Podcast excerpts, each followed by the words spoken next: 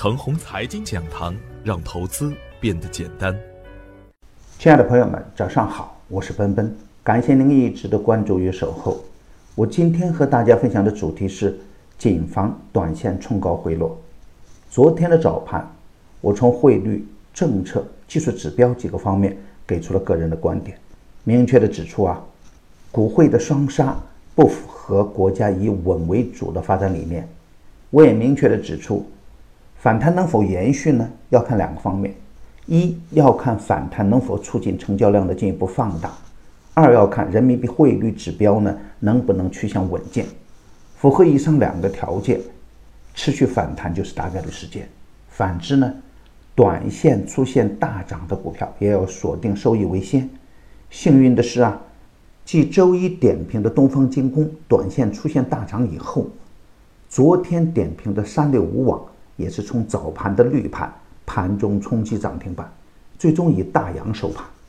昨天点评的中科创达呢，盘中也有不错的表现。大盘连涨两天，很多人又忘记了近期的痛点。昨天的盘面呢，又出现了热火朝天的局面。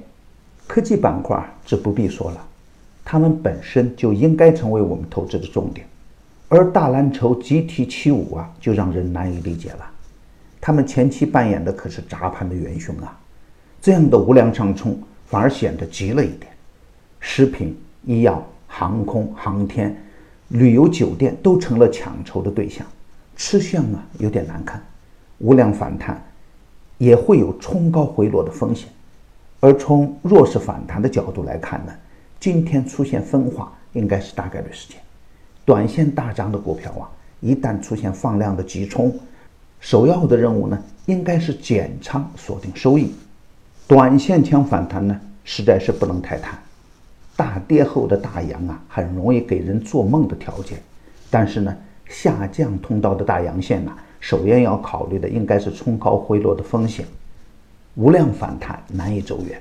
从技术指标来看，昨天的收盘价在二七三三点，那么这个位置啊，就应该是今天多空双方争夺的焦点。如果沪指能够站稳二七三三，我们就可以持股待涨。如果沪指跌破二七三三呢，短线回落就是大概率事件。上方的压力呢在二七七七，如果能冲过二七七七，那就是积极的信号。如果是冲高遇阻，也应该是锁定收益为先。当然，大盘的趋势啊，不可能与所有的个股共振，要想获得稳健的收益。仍然要看我们选股的功底如何，看我们怎样对待个股的机会与风险。A 股仍然是处在超跌反弹为主的大主线，仍然是以结构性的局部小牛市向前发展，没有远见啊，只能是跟风亏钱。比如五 G 板块是我们投资的重点，而周五当然是最好的机会。昨天的五 G 呢，已经出现了获利盘的兑现，比如。神宇股份、中通国脉等个股昨天的表现就是冲高砸盘。